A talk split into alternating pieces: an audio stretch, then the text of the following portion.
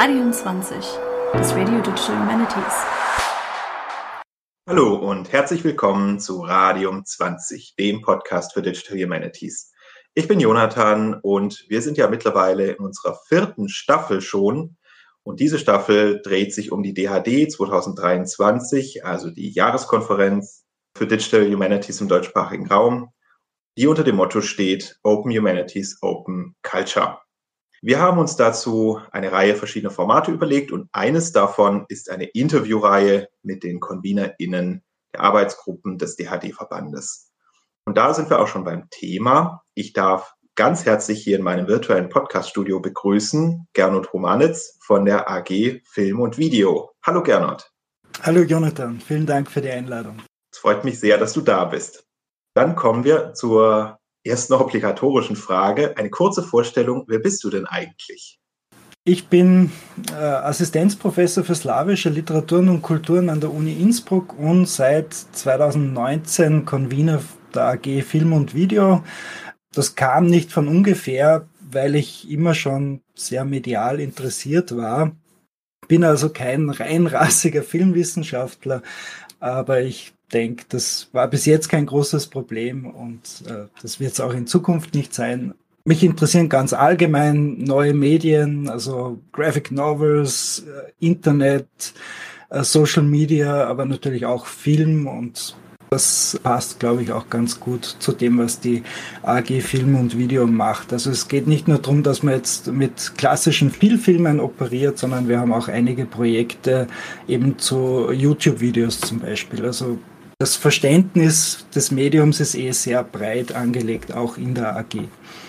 Das ist auch etwas, was mir persönlich recht gut gefällt. Genau, du hast schon verschiedene Aspekte angedeutet. Kannst du noch ein paar Sätze zur AG Film und Video insgesamt sagen, wer ihr seid und was ihr so tut? Ja, also wir sind, glaube ich, ein, ein ganz bunter Haufen, wo sich erfreulicherweise jetzt in den letzten Jahren doch einiges bewegt hat auch. Also ich habe vorher schon äh, gesagt, es sind jetzt einige Projekte am Laufen. Es sind wirklich große Projekte, entweder zur Infrastruktur oder auch äh, thematisch eben Fake Narratives heißt das ist ein großes Projekt, wo einige von unseren Mitgliedern dabei sind. Ich selber habe ein Projekt zur Protestkultur in den slawischen Ländern. Ab April fängt das an. Also auch mediale Vermittlung von Protesten aus Osteuropa über YouTube-Videos und andere äh, visuelle Formate online. Es gibt noch ein Projekt, das jetzt anläuft zum Zeichentrickfilm oder Animationsfilm.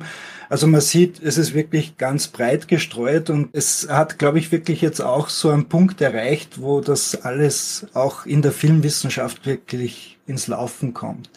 Also wir haben lange Jahre ja immer Ideen gehabt, was man machen könnte und äh, jetzt hat die Technik uns eingeholt. Jetzt können wir es wirklich in einem halbwegs vertretbaren Zeitrahmen umsetzen und jetzt werden auch diese Projekte genehmigt. Also man sieht, dass jetzt irgendwie so ein Sweet Spot erreicht ist, wo man das, was man gern machen wird, tatsächlich auch umsetzen kann. Also es ist für uns alle, glaube ich, eine sehr, sehr spannende Zeit. Das kann ich nur unterstreichen. Genau.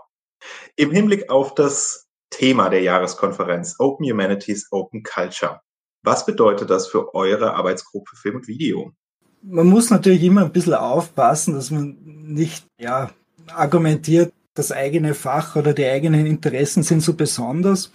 Aber ich glaube, gerade wenn man mit Filmen arbeitet, dann werden gewisse Dinge besonders virulent. Also gewisse Probleme, die man im Allgemeinen hat mit Openness in den Digital Humanities, die werden noch einmal ganz besonders aktuell. Also wir haben es einfach mit viel größeren Datenmengen zu tun. Wir haben prinzipiell durch ja, die multimodale Natur des Films halt auch sehr viel mehr Möglichkeiten, was man analysieren könnte, aber dadurch explodiert natürlich auch die Komplexität, egal ob es jetzt die Werkzeuge selber betrifft oder die, ja, die Annotationsdaten, wenn man so will. Also man kann ja alles im Prinzip annotieren, Film, also das Visuelle, das Auditive, man kann äh, die Drehbücher im Hintergrund äh, präsent halten, also es explodiert einfach von der Komplexität und das macht es halt auch eigentlich notwendig,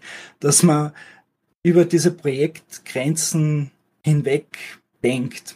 Dass man versucht, dass man diese eigenen Skripte, die man sich da mühsam zusammengebastelt hat, wirklich so aufbereitet, dass die dann später auch noch einmal verwendet werden können. Beispielsweise also jetzt auf diesem, auf dieser methodischen Ebene. Also da wäre Open Source äh, ganz, ganz wichtig. Das ist etwas, was ja zum einen schon funktioniert, würde ich sagen. Also ich glaube, bei allen AkteurInnen ist das, oder bei den meisten, sagen wir so, ist das Problem präsent, aber man ist dann gleichzeitig auch wieder so abhängig. Also wir versuchen jetzt natürlich auch mit Typ Learning, äh, mit neuronalen Netzen einfach automatisiert Annotierungen vorzunehmen und da, gerade wenn man vortrainierte Netze nimmt, da kann man ja auch nicht reinschauen. Also da, da muss man einfach das nehmen, was man kriegt und kann es dann zum Teil auch nicht wieder selber weitergeben. Also da sind uns dann zum Teil auch einfach die Hände gebunden. Und gegen Google können wir, oder Meta oder Alphabet, so heißen die ja jetzt, äh, kommt man natürlich so als kleiner Wissenschaftler oder kleine Wissenschaftlerin nicht an. Und das, äh, das betrifft natürlich auch ähm, das Material, mit dem wir arbeiten. Also es war immer eine Diskussion, ja, wir haben jetzt Open Access Publikationsmöglichkeiten im Netz. Wir wollen äh, Filmausschnitte dazu geben, weil das noch einmal die Argumentation illustrieren könnte. Technisch ist es überhaupt kein Problem, aber mit der Filmindustrie über irgendwelche Filmrechte zu verhandeln, äh, das funktioniert halt in der Erfahrung leider auch nicht sehr gut. Also ich weiß nicht, wie das jetzt mit dieser äh, Wissenschaftsschranke ist, die da jetzt umgesetzt worden ist. Für Textausschnitte gibt sowieso dieses Zitatrecht. Man darf natürlich nicht über einen gewissen Rahmen drüber gehen, aber mit Filmausschnitten ist es noch einmal schwieriger einfach. Das wäre der zweite große Punkt. Und der dritte Punkt ist, also ich habe schon erwähnt, ja, also wir haben riesen Annotationsmengen und dafür überlegt sich halt jeder selber das Format, weil TEI für die Filmwissenschaft gibt's in dem Sinn nicht. Also da fehlt auch einfach so der, der allumfassende Standard. Also TI ist sicher dann auch wieder so, ist vielleicht auch gar nicht notwendig, dass man sowas hat, das wirklich alles abdecken kann, aber auf der anderen Seite, wenn jeder halt so seinen eigenen äh, Standard zusammenbastelt und das halt in irgendwelchen JSON-Dateien oder CVS oder was auch immer abspeichert, ist halt die Frage, wie wahrscheinlich dann ist, dass jemand anderer dann noch was damit anfangen kann. Wobei es natürlich prinzipiell schön wäre, dass eben, wenn man sich die Arbeit macht und mit allen möglichen halbautomatischen und automatischen Tools, Videoclips, äh, Filme annotiert, was auch immer, dass das natürlich dann auch anderen zugänglich gemacht wird. Das äh, hat schon ziemlich viele Aspekte angesprochen, die ich auch hatte. Also gerade bei äh, filmischem Material denke ich vor allem an Restriktionen von Offenheit, was das Urheberrecht betrifft. Aber nochmal auf eure, um auf eure AG zu sprechen zu kommen. Welche Kultur der Offenheit lebt ihr denn in der AG? Also wer kann sich denn beteiligen? Welche Themen können neu eingebracht werden? Und äh, wie offen seid ihr auch, was neue Formate betrifft? Ich denke, wir sind da sehr offen es hat ja auch die Vergangenheit gezeigt oder es zeigt auch unser, unser Discord-Server, dass einfach Leute aus den unterschiedlichsten Fachrichtungen dabei sind. Und das ist ja auch ganz wichtig. Also wie gesagt, äh, Film ist so ein komplexes Phänomen. Wir haben relativ viele VertreterInnen aus der Informatik dabei, was wichtig ist, weil man die braucht. Wir haben die ganz unter Anführungszeichen traditionelle Filmwissenschaft dabei, was wichtig ist, weil man halt ja, irgendwo diese Einbettung in den theoretischen Diskurs braucht, weil man sonst halt einfach überlegt, was ist technisch möglich und das umsetzt und vielleicht aus dem Blick verliert, worum es eigentlich gehen sollte.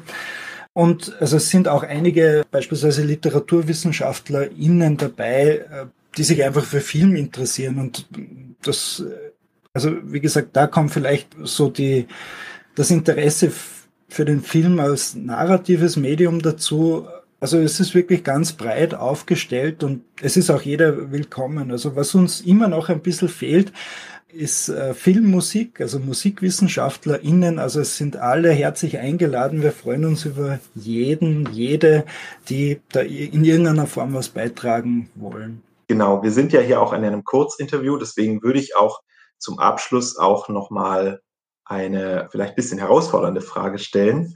Und zwar, wenn man über Offenheit nachdenkt, denkt man ja implizit auch immer über Grenzen, Schranken und Barrieren nach. Was sind denn die Barrieren jetzt abgesehen vom Urheberrecht? Darüber haben wir schon gesprochen. Was sind denn Begrenzungen, die euch in eurem, in eurer Tendenz zur Offenheit oder eurem Bedürfnis am meisten im Wege stehen? Ja, das ist tatsächlich eine herausfordernde Frage. Also man, irgendwie spürt man es gleich. Ähm, also ich habe so ein gewisses Gefühl, was uns im Weg steht. Ich weiß nicht, ob ich es jetzt so benennen kann. Was es schwierig macht momentan, finde ich, ist, dass es auch so die etablierten Herangehensweisen noch nicht so wirklich gibt. Also wir können sehr viel ausprobieren und das passiert auch. Aber was fehlt, oder was jetzt mit diesen Projekten erst angegangen wird, ist, was kann ich mit diesen Methoden anstellen. Das heißt, wir, wir sind irgendwo noch in einer experimentellen Phase, wo wir zeigen wollen oder müssen, da kann tatsächlich was rauskommen. Und äh, dieses Experimentieren nimmt sehr viel Zeit ein und dann ist es schwierig, dass man eben beispielsweise diese, dieses Recycling der Methoden tatsächlich sicherstellt. Also dass man, dass man wirklich die Skripten äh, veröffentlicht und nämlich auch so veröffentlicht, dass das, dass irgendjemand damit was anfangen kann. Also man muss zumindest äh, dazu schreiben, wie man es installieren kann, äh, welche Packages man dafür braucht und so. Und die Arbeit darf man nicht unterschätzen und ich glaube, dass steht uns momentan ein bisschen im Weg oder, oder das, das passiert einfach zu wenig. Also es gibt, glaube ich, momentan auch zu wenig, was man jetzt wirklich so äh, poliert äh, veröffentlichen könnte. Und ich glaube, da sind wir einfach vom Fortschritt noch nicht so weit. Also es gibt, es gibt natürlich so die, die großen Frameworks, also ganz bekannt dieses Distant Viewing Toolkit, das super dokumentiert ist, dass man sich problemlos installieren kann, aber wo halt auch die Frage ist, okay, aber was soll ich jetzt damit machen. Also das ist so ein bisschen wie dieses Voyant-Tool, wo man halt ein bisschen was mit Texten spielen kann und äh, man kriegt Grafiken raus, aber das war's dann irgendwo auch. Ne? Also und vor allem kann man sehr schlecht, also es ist zwar prinzipiell darauf ausgelegt, dass man dann Plugins dafür entwickelt und so, aber es lässt sich eigentlich relativ schwer in, in einen anderen Workflow irgendwo integrieren. Das heißt, ich hoffe schon, dass das in Zukunft besser wird, wenn es vielleicht auch mehr Beispiele gibt für erfolgreiche Anwendungen, die dann auch entsprechend aufbereitet äh, zur Verfügung gestellt werden. Aber es kann natürlich auch passieren, dass jetzt ein, ein super Projekt äh, zu Ende geht und über diese Nachverwendung aber dann zu wenig nachgedacht worden ist oder, oder dass dann doch aus irgendeinem Grund einfach aus Zeitdruck oder so nicht aufbereitet wird. Und da sehe ich einfach eine gewisse Gefahr oder was heißt Gefahr? Das ist vielleicht auch die Aufgabe der AG, dass man dass man so ein bisschen den Überblick über diese Projekte behält und äh, vielleicht da einfach auch nachfragt, wenn man sieht, okay, da haben wir jetzt schon lange nichts mehr gehört, da gibt's jetzt äh, kein Repository, was irgendwie online ist, dass man einfach mal fragt, wie schaut's denn da aus? Wollt ihr das einmal im Rahmen von einem Workshop vorstellen? Also das ist vielleicht so, so das, der politische Aspekt von der AG-Arbeit, dass man auf diese Offenheit vielleicht ein bisschen drauf schaut oder also in den engen Grenzen, in denen wir uns halt bewegen können. Also mit der Filmwissenschaft werden wir nichts erreichen, aber mit den AG-Mitgliedern, da glaube ich, ist aber auch das Bewusstsein, also das Bewusstsein ist definitiv da. Die Frage ist halt, ob dann die Zeit und das Geld auch noch da ist. Also das ist zum Beispiel ein, ein, ein großes Problem von diesem äh, Riesenprojekt in Zürich, dem VIAN, das ja zunächst über IRC finanziert worden ist. Und sobald so eine Finanzierung ausläuft, ist es schwer, das dann noch irgendwie am Laufen zu halten. Ne? Genau, solche profanen Ressourcen wie Zeit und Geld sind natürlich auch immer Limitationen. Ja, Gernot, äh, ich sehe, wir könnten eigentlich auch noch deutlich länger miteinander reden, aber ich glaube, wir müssen eine äh, Fortsetzung vereinbaren, weil für diese Folge sind wir leider schon am Ende angelangt. es soll ja auch für alle möglich sein, alle Convener in Interviews vor der DHD anzuhören. Und das muss sich daher in seiner Länge ein bisschen begrenzen. Daher danke ich dir ganz herzlich für deine Zeit und für deine Antworten. Apropos DHD. Wir haben ein Panel auf der DHD, wo genau diese Fragen noch einmal im Detail besprochen werden. Also wenn es heute zu kurz war, dort ist es ein bisschen länger, eineinhalb Stunden.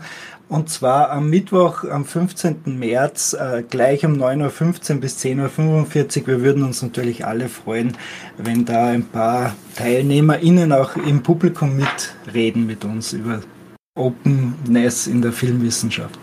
Das wünsche ich euch von Herzen.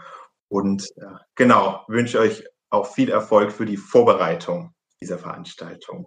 Genau, wie gesagt, vielen Dank, dass du da warst. Danke. Und natürlich auch an euch, liebe Zuhörerinnen und Zuhörer da draußen. Schön, dass ihr auch wieder dabei wart. Wir alle sehen uns dann auf der DHD in Luxemburg und Trier. Und bis dahin macht's gut und bleibt radioaktiv. Bis dann.